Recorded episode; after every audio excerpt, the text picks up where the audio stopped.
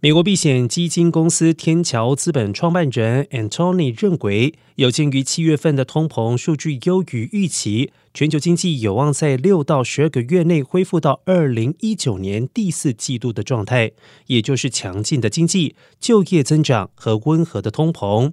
比特币的价格最终可能飙升到三十万美元。他更说，投资人也就不必执着自己当初是在哪个价位入场了。而根据他的说法，无论是买在两万美元、六万美元，这些都已经不再重要了。